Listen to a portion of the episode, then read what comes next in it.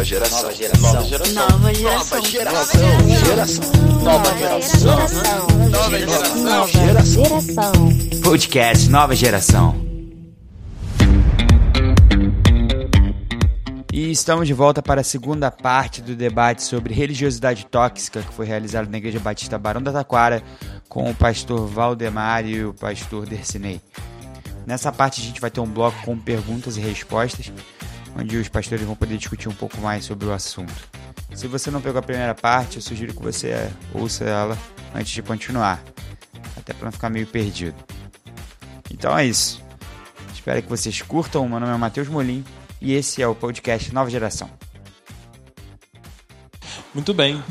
Tem muita coisa aí para você amarrar, né? Mas eu vou trazendo aqui por uns lados e a gente vai conversando e vai seguindo essa conversa. É, quando eu cheguei aqui, eu já deixei separado uma calça comprida lá em cima no gabinete e falei assim: eu vou descer de bermuda para os adolescentes, mas depois eu troco e boto a calça, porque eu vou receber dois pastores, né, desse naipe. Eu acho isso um absurdo, diga-se de passagem. eu É, então, e absurdo. eu fiquei assim, cara, eu vou aparecer de bermuda lá na frente de todo mundo. E depois eu comecei a refletir e falei assim, cara, isso já faz parte da minha construção religiosa tóxica, que fez eu achar que eu, para estar nesse lugar, na minha posição, não poderia estar de calça. Aliás, não poderia estar de bermuda.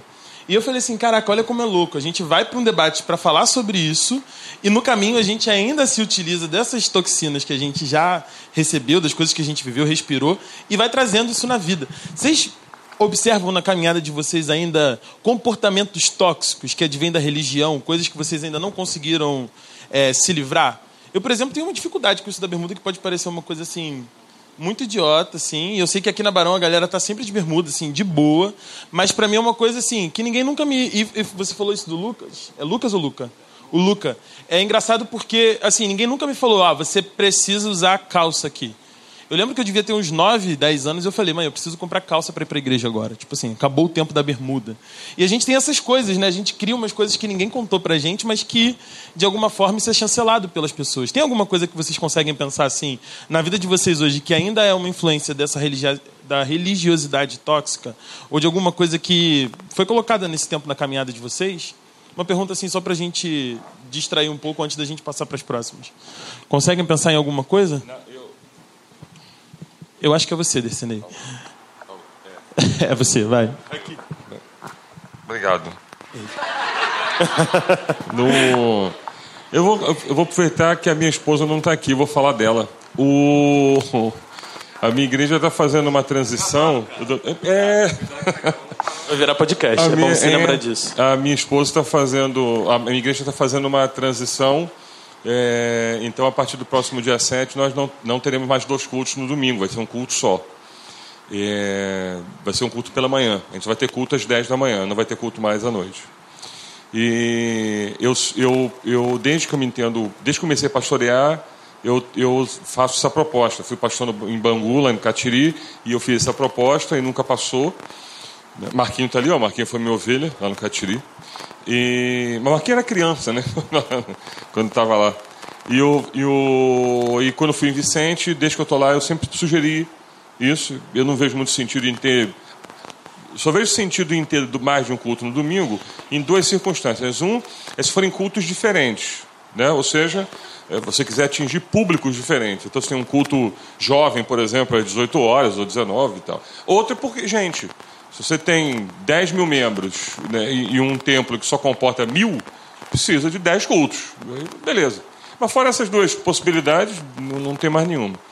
A, a principal resistência, tanto lá no Catiri quanto lá em Vicente, foi minha mulher. Minha mulher é contra. Não foram os crentes chatos da igreja, foi só mulher não, não, crente chato, minha mulher. Mas assim, eu fui lá. Aí, e- e- só que dessa vez não fui eu que sugeri a igreja. É, pela primeira vez a iniciativa não foi minha de mudança.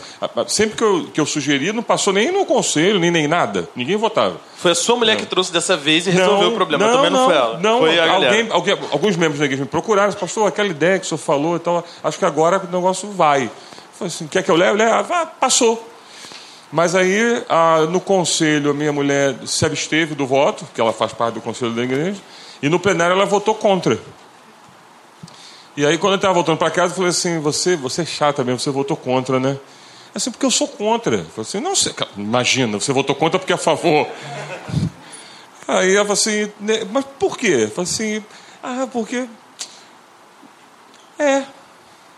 É isso. Ela quer o culto. Teria uma razão. Porque a gente é assim. Você, a, a, gente tem coisas que a gente quer na igreja, bermuda, calça, culto às 18 horas, é, é, é, é, ou sei lá qualquer, porque a gente quer. Não tem nenhuma razão objetiva, prática, nada. Assim, nem afetiva, na verdade. É só porque a gente quer. Então tem certas coisas que a gente vê na igreja, faz na igreja, veste na igreja, discursa na igreja, que não tem nenhum, nada. É, é, é a, a, só que a gente se apegou, se aferrou a tanto aquilo, que parece que sem aquilo a vida a gente vai acabar, ou, ou, ou o mundo vai se desestruturar porque agora falta um pedaço dele. Quando na verdade não é. Na maioria das vezes é só isso mesmo. É só um apego meio bobo né, ao, ao, ursinho de pelúcia que nos acompanhou a vida toda. Como é que eu vou dormir sem meu ursinho de pelúcia? É isso. Né? Só que é religioso. É, pegando um gancho nisso aqui, tem uma outra coisa que eu acho que é aprofundando um pouco mais a ferida dessa religiosidade tóxica. Eu acho que eu e todo mundo que está aqui tem amigos que em algum momento é, se converteram, cresceram na igreja com você, ou chegaram em algum outro momento e por conta dessa religiosidade tóxica, por conta dessas coisas que pararam de fazer sentido, que são só esse ursinho de dormir que já não faz mais sentido de estar ali, essas pessoas deixaram o convívio, a comunhão da igreja, porque começou a ficar muito tóxico isso. Já não faz mais sentido as cobranças que a gente recebe, já não faz mais sentido algumas coisas que foram impostas. É, e não são pessoas que romperam necessariamente com Jesus, são pessoas que estão não estão mais afim de estar nesse ambiente tóxico onde a religiosidade imposta não faz o menor sentido para a vida da pessoa. E eu acho que essa é uma crise pela qual todos nós passamos aqui. O que, que a gente faz com essa galera? Como é que a gente consegue conviver agora num ambiente ou construir um ambiente onde essa religiosidade não impeça o meu irmão, o meu amigo de estar em comunhão, de viver com os outros cristãos, de ter o seu momento ali com Deus em comunidade, né? E eu acho que isso tem um pouco a ver com a sua história, né, Valdemar? Valdemar não é mais pastor hoje, né, numa igreja local.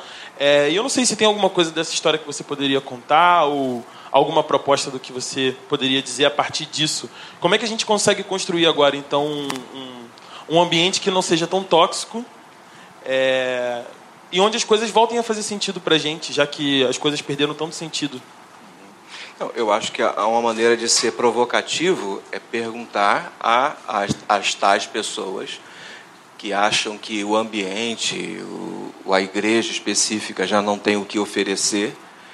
Aquilo que eu falei um pouco aqui numa das minhas proposições é perguntar a elas o que, que elas estão dispostas a construir. Desconstrução é algo muito fácil.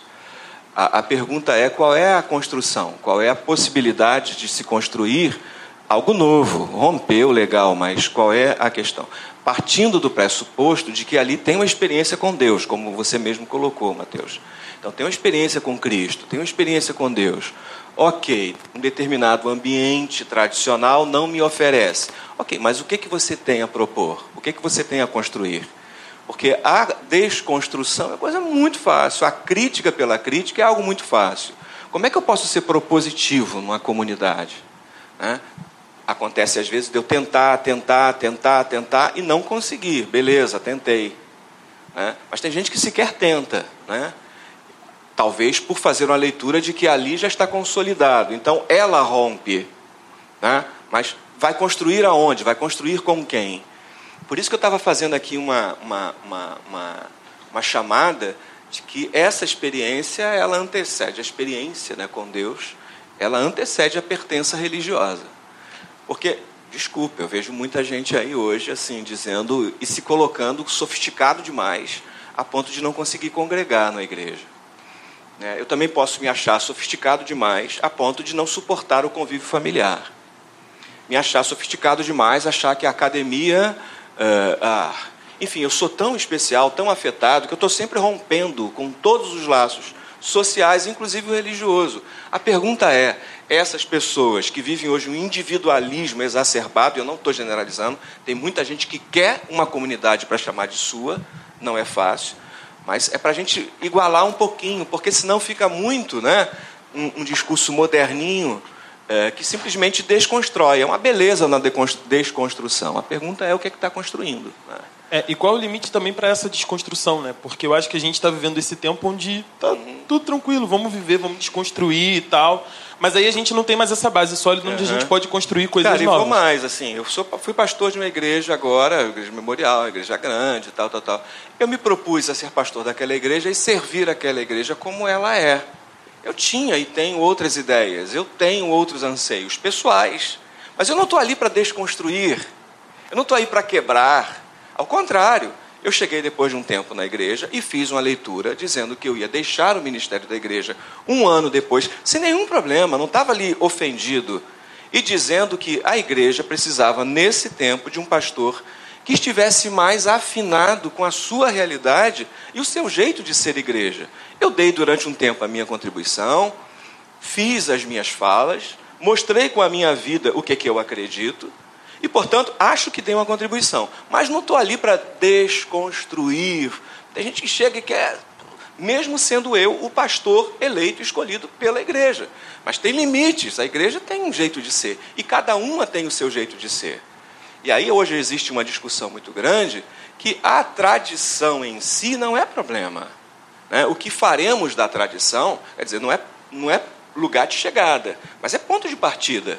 Agora, a gente pode utilizar muito bem as nossas referências de tradição, não para ficar, mas para a gente conseguir seguir adiante. E eu acho que a gente pode se esconder muito com esse discurso, sabe? Assim, só na desconstrução e uma crítica meio que né, infundada. Né? as instituições que estão postas.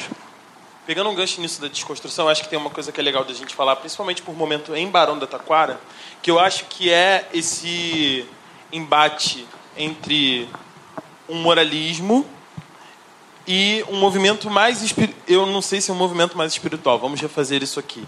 Eu acho que a gente tem uma grande questão aqui. Um grupo que quer instituir a moralidade e dizer você pode isso, você não pode aquilo quando talvez, na verdade, o que a gente pudesse fazer era propor uma ideia de espiritualidade que faça sentido para esse tempo.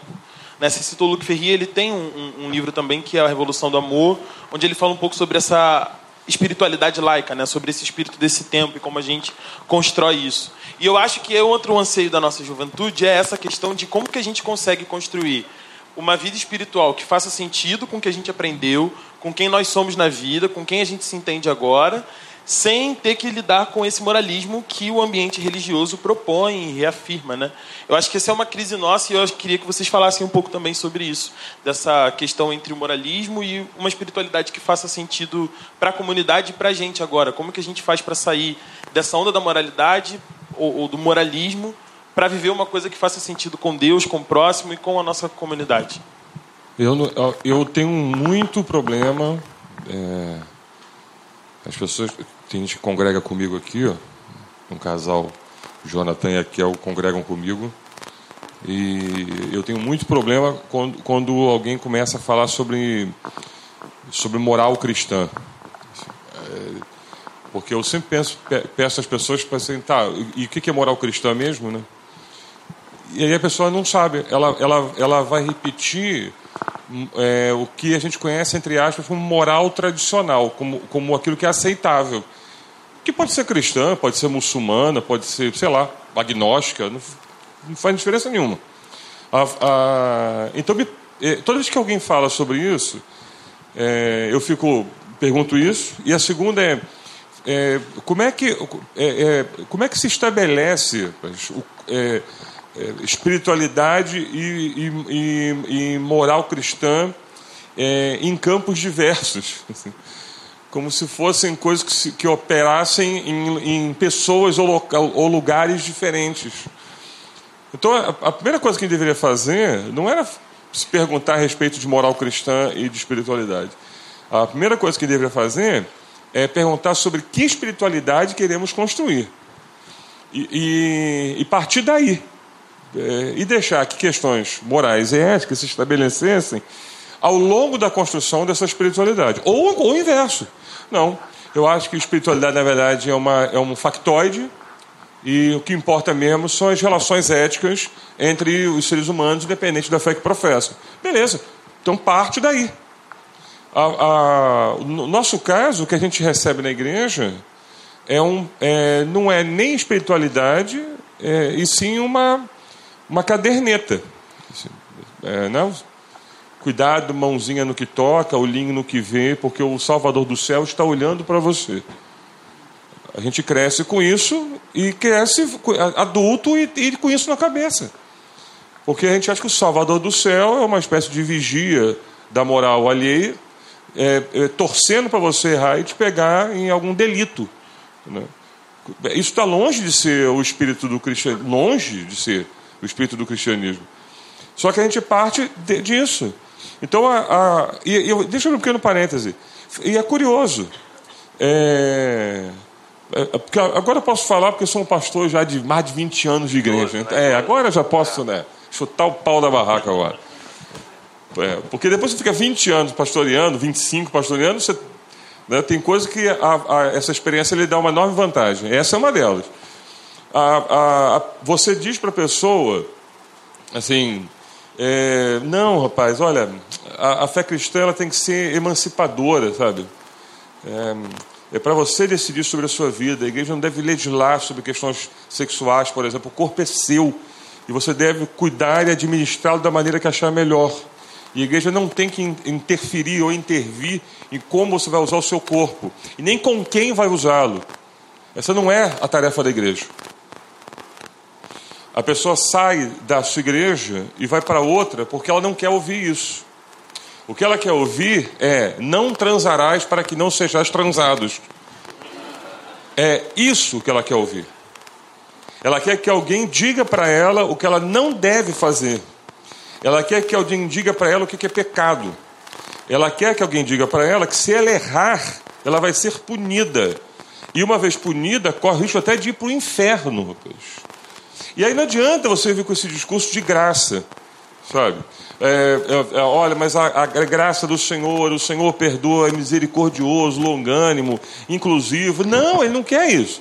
Ele quer é seguir uma cartilha é, que dê para ele o, o, o, passo que ele tem que seguir, o caminho que ele, ele deve trilhar, sabe? É, é, para amanhã ou depois, certamente ele vai reclamar o tempo todo, não tenha dúvida. Ah, essa opressão cristã, ah, esta moral é, patriarcal e velha. Mas ele quer isso. Isso é que é triste. A, a, a, o, que mais me chama atenção é, não é uma discussão como essa, Mateus. O que mais me chama atenção é a pessoa abraçar é, é essa cartilha. Discute, discute, discute, discute, e quando você vira para o cara e diz assim, não, legal, decide a liberdade é sua. Não, não, aí não, não, não quero. Não, eu prefiro alguém que diga Não tenho mim, condições de me administrar. Eu, eu quero que alguém diga o que eu tenho que fazer. E aí, talvez, só talvez, isso passe por um, por um profundo processo de infantilização. A, a, a, em, em, todos os sentidos, tá? Vai das questões emocionais até as, as espirituais. Ah, eu estava falando para o Valdemar, eu voltei ao, ao, banco, da, ao banco universitário como aluno.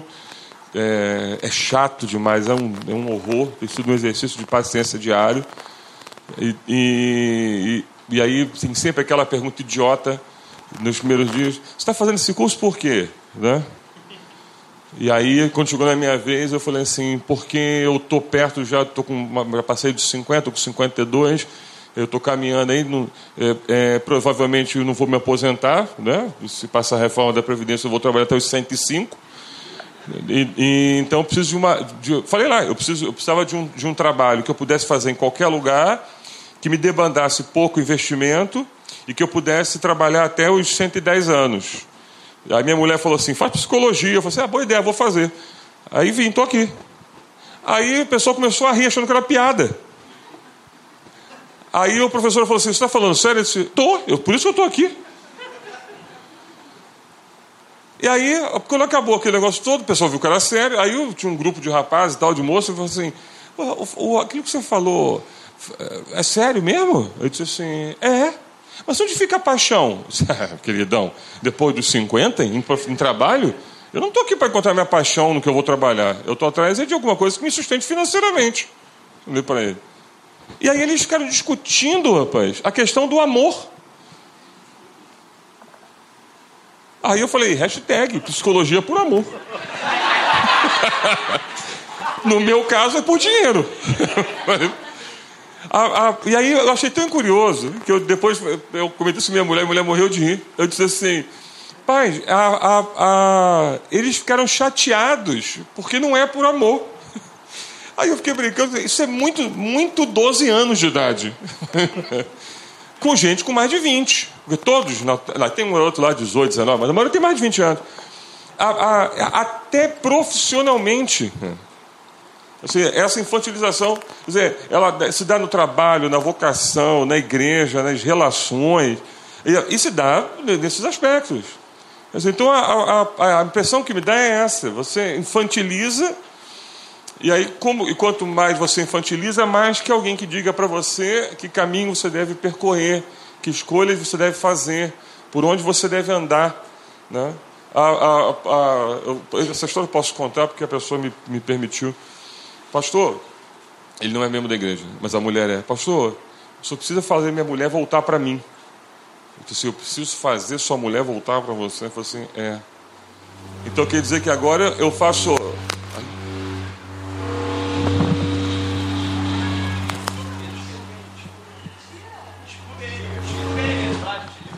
Amém. Aí eu, aí eu brinquei e falei assim: agora, agora eu faço a pessoa amada voltar em três dias. Aí ele começou a ir, eu falei assim: mas por quê? Eu falei assim, não, porque a mulher vai me, vai me deixar e tal. E ela vai te deixar por quê? Ela vai me deixar, pastor, porque eu só tenho um problema. Se o qual? Eu não posso ver um rabo de saia. Só um problema. Só isso? É.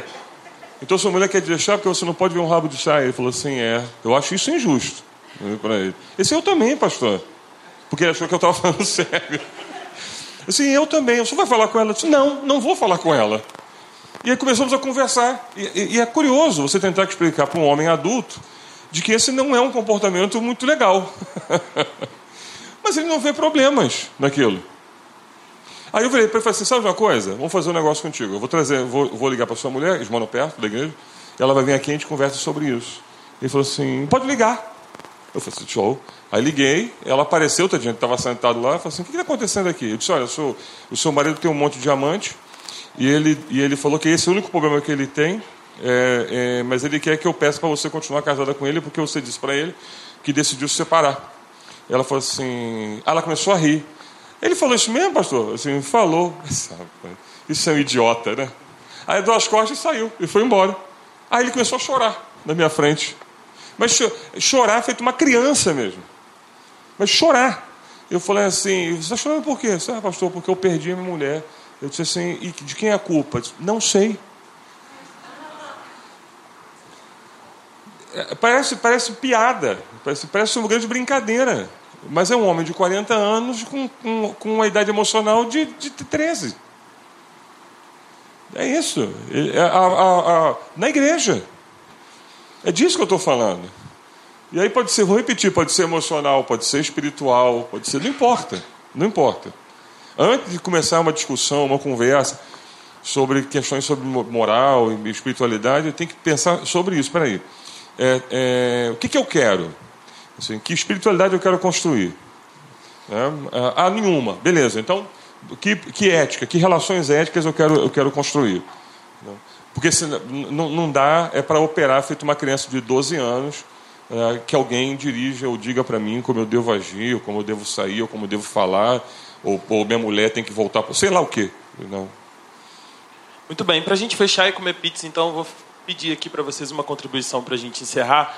Como é que a gente vive então nesse mundo pós-cristão? Como é que a gente consegue se comportar agora nessa sociedade em que a gente vive, onde tudo está muito doido, a religião também está meio estranha, está tóxica, o ambiente da igreja responde perguntas que a gente tem, mas por outro lado também é um ambiente que é meio estranho, de vez em quando a gente já não sabe como lidar. Como é que a gente consegue se guardar crente nesse tempo, viver uma coisa boa com Jesus e com o outro, nesse tempo pós-cristão que a gente vive? E assim a gente encerra essa nossa conversa de hoje. Então, a, a minha volta aqui, nesse, da forma que eu abordei o tema, foi para um pouco trazer para a gente a reflexão de que talvez o nosso comportamento é, social, as nossas expectativas, tem muito mais a ver com a nossa característica como consumidores do que propriamente uh, um cristão no contexto da igreja. Vou melhorar. A gente se comporta na igreja como clientela que precisa ser o tempo todo satisfeita no seu apetite, na sua quebra uh, da normalidade e, portanto, no individualismo exacerbado. No sentido de que a gente não constrói na comunidade, a gente não participa da comunidade, a gente tem severas críticas à comunidade e a gente espera uma satisfação plena. Até porque satisfação ou então seu dinheiro de volta, improvável, não é? Mas não é o seu dinheiro de volta, mas se eu não tenho satisfação, eu, portanto, procuro um outro canto, ou procuro uma outra experiência. E de experiência em experiência, canto e canto, eu vou formando esse meu né, eh, esse meu mix religioso, achando que está tudo errado, tudo certo, mas na verdade, novamente, gente, pode não ser, Mateus, pode não ser, gente, que o grupo religioso no qual nós estamos, ou com o qual nós temos convivido, seja tão tóxico assim. Existe uma hipótese de você ser um cara ávido, uma menina extremamente ávida por velocidade, rupturas e satisfação. Só que o mundo infantil nos permite termos esse tipo de ideal. O mundo real, a Vera, vai levar à angústia. Acho que deve existir alguma coisa que faça muito sentido a ponto da gente conseguir se ver, se ler portanto, ler os grupos os quais nós pertencemos. A experiência deve anteceder a pertença. Eu consigo me manter num casamento, eu consigo me manter no casamento tendo temporadas de profunda insatisfação. Porque em algum momento eu lembrei de uma experiência fundante. Uma experiência fundante. E não foi o compromisso de viver com ela até que a morte nos separe foi uma escolha deliberada de amar uma pessoa e de fazer dar certo. Não estou dizendo que todos os casamentos têm que terminar né, dessa forma, mas eu estou dizendo que eu programei. Então, o fato de não ter tido ao longo de algum tempo satisfação na relação não fez com que eu rompesse. Então, novamente, nós conseguimos fazer profundas críticas às instituições, entre elas a igreja a gente consegue se ler nesse mundo. Nós não estamos vivendo como consumidores paparicados, atraídos por um marketing pesado, falando de satisfação o tempo todo. Cara, tem coisa que eu não faço com satisfação, eu faço com consciência pragmática. E quando a gente pensa na religião, a gente pensa que, pô, se não arrepiar, meu irmão, se não tocar, meu irmão, se não tiver o extra cotidiano, o, e, o milagre, se não tiver esse troço, isso não é religião, isso virou outra coisa. Se o amor né, se realiza e se manifesta na normalidade, não é amor, tem que espantar. Cara, vai quebrar a cara. E aí vai precisar agarrar o primeiro ou a primeira que passa na frente, que desperta na gente o fogo da paixão. As relações não se mantêm dessa forma. Inclusive a religião não se mantém dessa forma. Convicção, comunidade e realidade. A igreja, eu vivo nela também desde que nasci, na família. O que eu vi de merda, o que eu vi de gente chata, de gente pesada, de gente moralista, sacana, pilantra. Vontade de dar um soco na cara quando vem apertar a mão, porque é pilantra que estabelece roleta de entrada e cobra mesmo passagem, estabelece relações de poder em nome de Deus. E não é só grupos que eu sou extremamente crítico, grupos nossos. No entanto, cara, se tem gente para fazer isso, eu também vejo na igreja gente extremamente generosa, gente que eu gostaria de ser igual, referência de vida. E não é referência de vida porque é eloquente, porque fala, porque faz. Falo por mim e termino, Mateus, e destinei todos vocês. Eu resolvi, eu, Valdemar, me desconstruir como pessoa, como pastor. E eu já fiz isso várias vezes, já tive anos sabáticos. Agora estou há dois anos né, é, fazendo. A, a, minha parada agora é a seguinte, de vida também, não é? Existencial. Cara, quero falar menos enquanto pastor, enquanto alguém que ama Cristo. Eu quero gesto.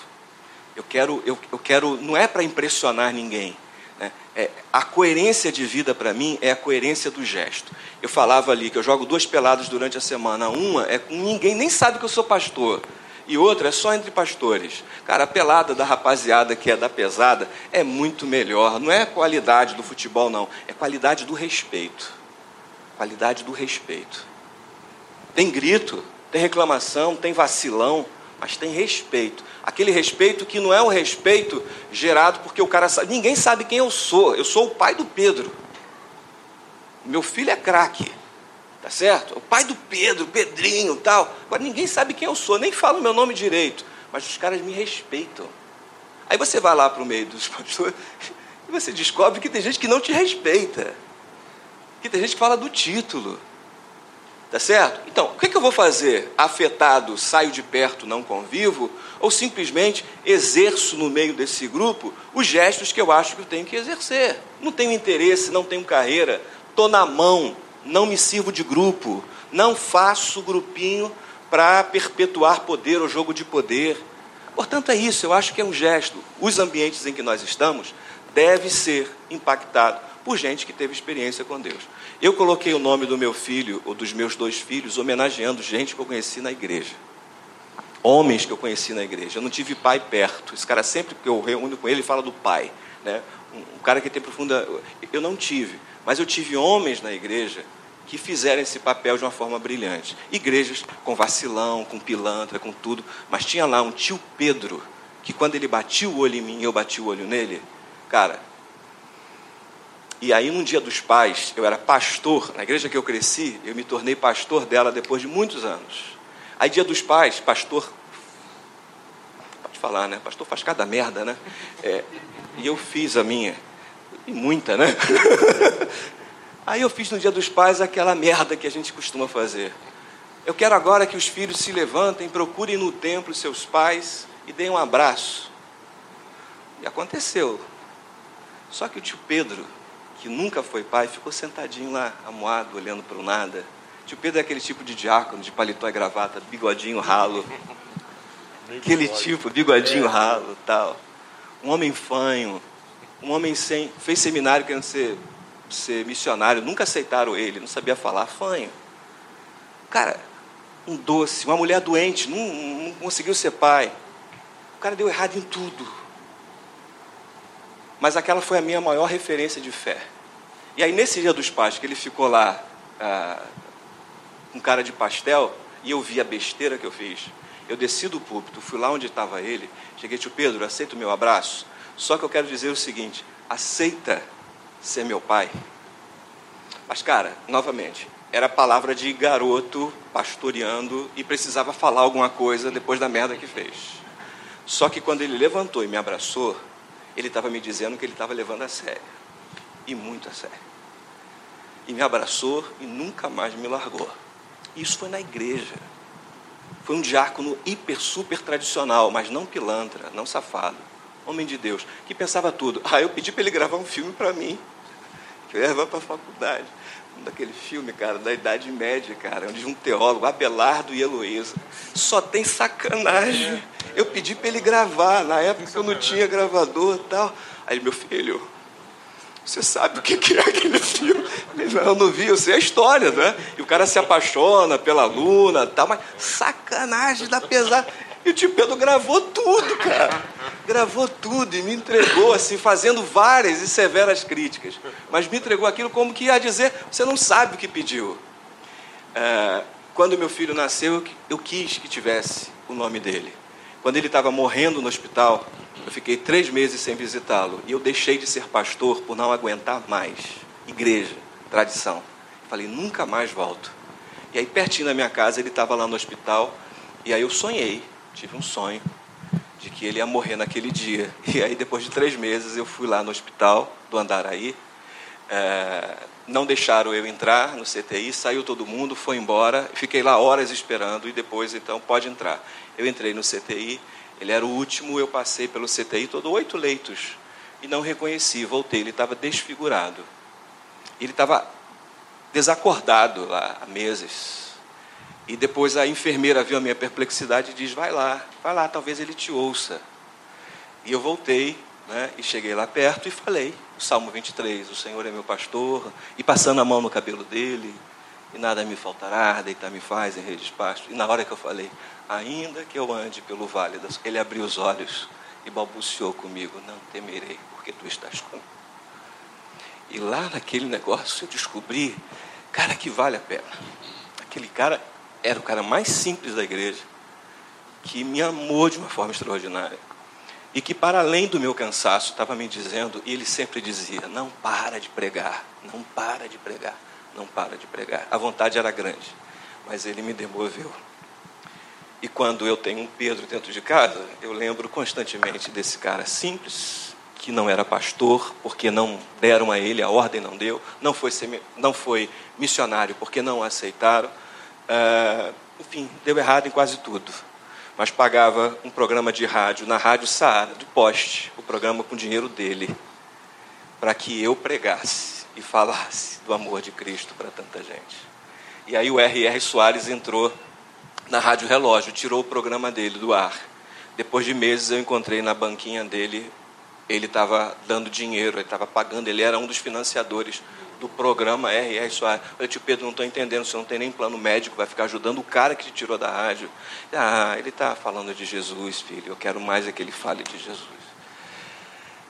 Outra coisa, então tem muita coisa ruim que a gente vive nesse ambiente tóxico, mas tem muita coisa que está acontecendo e por falta, às vezes, de percepção e abertura, a gente não está percebendo. E tem muita coisa. A experiência com Deus, a experiência fundante com Cristo, deve referenciar até a nossa relação com a igreja. Valeu. A gente tem alguma pergunta? Vamos aplaudir, né, gente? Vamos lá. A gente tem pouquinho tempo, mas eu vou dar um tempinho para as perguntas, tá? Vamos lá. É, eu queria perguntar para qualquer um de vocês, aí vocês escolhem quem responder, mas é, quando a gente lê a Bíblia em, mais em Romanos 14, Paulo comenta sobre ser pedra de tropeço. Né? Em algum momento, no início do capítulo, ele fala: ah, se você gosta de carne, come carne. Assim. E depois ensina: assim, ah, mas é, se, não julgue seu irmão, porque, enfim, a gente não sabe, não pode julgar. Mas depois ele fala: mas também não seja pedra de tropeço. Ou seja, ele fala para comer, mas depois ele fala: mas também não come, é melhor não comer para evitar de ser pedra de tropeço. E quando a gente abre mão dessa religiosidade tóxica, que a gente percebe o que começa a definir o que é tóxico e o que não é, a gente começa a ser pedra de tropeço para um monte de gente que não acha aquilo religiosidade tóxica. E aí eu queria saber é, como se comportar em relação a isso. E mais, se a gente realmente não tem que ser pedra de tropeço, mas também a gente não precisa deixar de fazer algo, de alguma forma é, é saudável para um cristão manter quase uma vida dupla, daquele tipo vida dupla o quê?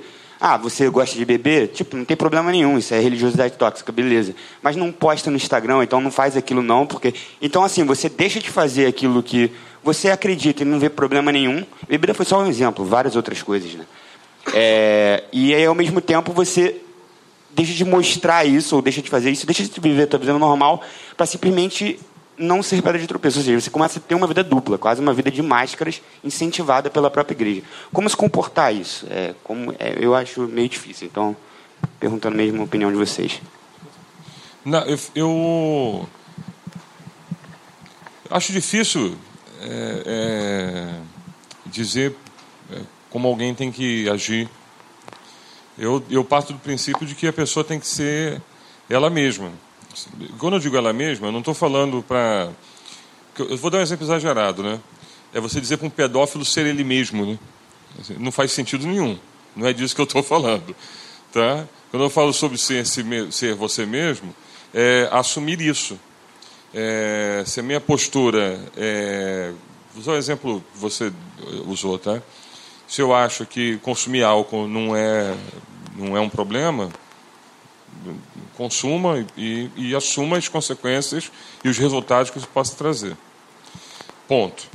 Agora, é, se a sua preocupação é com o efeito que assumir o consumo de álcool pode trazer é, para as pessoas que congregam com você, é, se você se faz essa pergunta, ela ela está automaticamente respondida, na verdade, porque se não fosse importante a pergunta, você não a faria. Estou entendendo? Se, se eu me preocupo ao ponto de perguntar, é porque, obviamente, isso me incomoda. Porque se, eu, se não me incomodasse, eu não perguntaria. Eu simplesmente faria. E ponto. Sem conversa, sem discussão, sem crise. Então a, a questão talvez seja a, a, inversa. Seja assim, por que, que, por que, que eu estou me perguntando o, o que, que o outro acharia? Acho que é, é, é, deveria talvez começar por esta pergunta. Assim, por que, que, por que, que eu estou preocupado com o que o outro vai achar porque eu consumo álcool? É, por que, que eu estou preocupado? É, entre, eu não gosto da expressão é, pedra de tropeço, porque ela é, ela é muito imprecisa. É, é, é, essa expressão ela pressupõe, primeiro, que, que eu estou em posição de fazer o outro cair.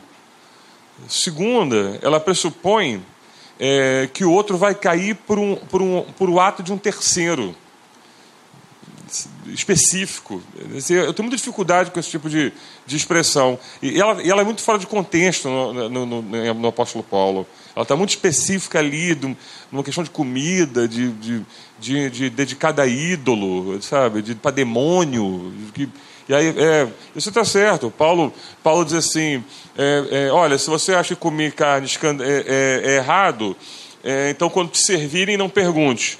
E se você acha que comer não é, então não sirva para quem acha que é. Em outras palavras, Paulo deu uma tucanada no negócio. É, ele diz assim: é, é, isso, e deu essa, exatamente isso. Não, não. Olha, não é errado comer, não é errado não comer, é, mas se você come, não reclama de quem não come. Se você não come, também não pergunta de onde veio a carne. E, e na verdade a carne não é do demônio, mas também pode ser. E... Isentão total, total. É, então, né, a, eu acho que o apóstolo Paulo, na verdade, estava preocupado em dar uma resposta só. Assim, ah, vocês me perguntaram, eu vou responder, mas estou pouco ligando se estão comendo carne para o ídolo ou não. É, é, muito isso. Se está, eu não quero saber. Eu não quero, não estou nem aí. Não, é, é, não quero ver. Não. Não posta. Então, é, exatamente. Então, assim, a, a, se a pessoa está preocupada, é, deveria se perguntar por que está preocupada. Muito antes. Se me permite, Paulo deu uma bronca, né? Não foi Paulo que deu uma bronca em Pedro, que quando ele estava lá com gentios, ele estava na boa. Aí chegaram os líderes judeus e ele mudou de comportamento. Eu acho que é um pouco isso que você está falando, né? Desse comportamento tentando apaziguar, tentando ficar bem com todo mundo. Só que ele é insustentável né? no mundo de tanta visibilidade. Eu acho que a gente tem que ser. É... Cara, acho que ninguém resiste, sabe o quê? A, a simplicidade, a humildade, a, a, a singeleza. E por mais que alguém não compreenda o que você está fazendo ali, o comportamento, ele, ele, não, ele não aprova, é, ele pode de repente questionar o comportamento, não questionar você, né, na sua experiência. Eu, durante muito tempo, perguntei como pastor quem é que podia participar da mesa do Senhor. A mesa está posta, quem é que pode participar? Então, a minha teologia mudou. Eu pergunto quem ainda não participou, ainda não pegou, quem ainda não chegou. Porque a igreja é pluralidade. A igreja é um lugar muito plural, deve ser. Né? Essa homogeneidade que a gente supõe que a igreja tem, que a igreja pode, ela é irreal. Então, uma igreja em que a gente está achando que tem um comportamento, que tem uma moral vigente, que todos conhecem, ela é rara, ou então ela é de forma muito contundente controlada. Não, eu, eu, não é voluntária. É, não, não. Eu, só para complementar aqui a palavra do, do, do Dema, a, com, só para uma pequena correção. A não ser que a igreja tenha uma regra clara quanto a qualquer coisa. Então, vou dar um exemplo. É, não, aqui nesta igreja, é, mulheres não podem, é, sei lá, andar de, de calça comprida porque isso é do diabo. É ridículo, é. Não tem nenhum aspecto bíblico ou espiritual nisso. Não, não tem.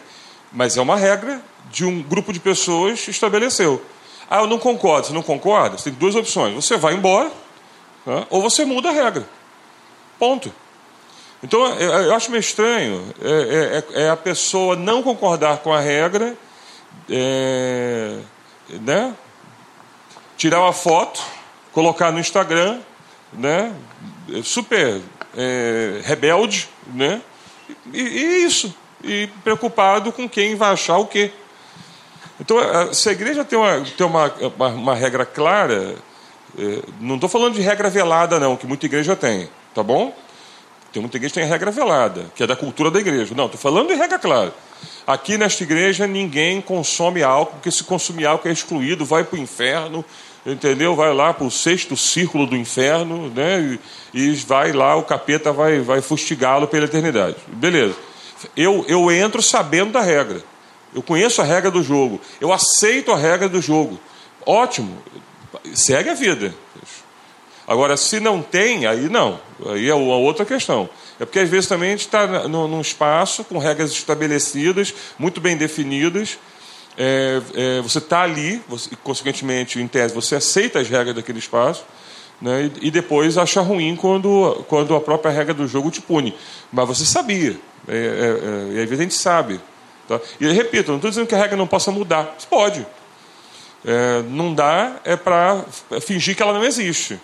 E, e dar uma de rebelde só porque eu não gostei depois de um certo tempo, sei lá o quê. Tá? Muito bem, a gente vai ficar por aqui. Muito obrigado, Dercinei e Valdemar, pela presença de vocês, por toparem ser os nossos convidados aqui nessa noite. Fica a porta aberta para vocês voltarem aqui em outros encontros. Todo último sábado do mês a gente vai ter um encontro parecido com esse. E você pode aproveitar para sugerir depois ao Felipe e à Aline, que estão nesse tempo na liderança, temas novos para a gente debater todos os últimos sábados e gravar esses encontros aqui, tá bom? Então é isso, espero que vocês tenham curtido. É, esses encontros são realizados na Igreja Batista Barão da Taquara, que fica na Praça Seca número 32, no Rio de Janeiro. Então, se você está morando por aqui perto, se você mora por aqui perto, Tente nos visitar no último sábado, até mesmo nos cultos, e você vai ouvir debates que são muito importantes para o nosso dia a dia e debates que são muito pertinentes para a nossa realidade atual. Eu fico por aqui, esse é o podcast Nova Geração, até a próxima. We'll be right back.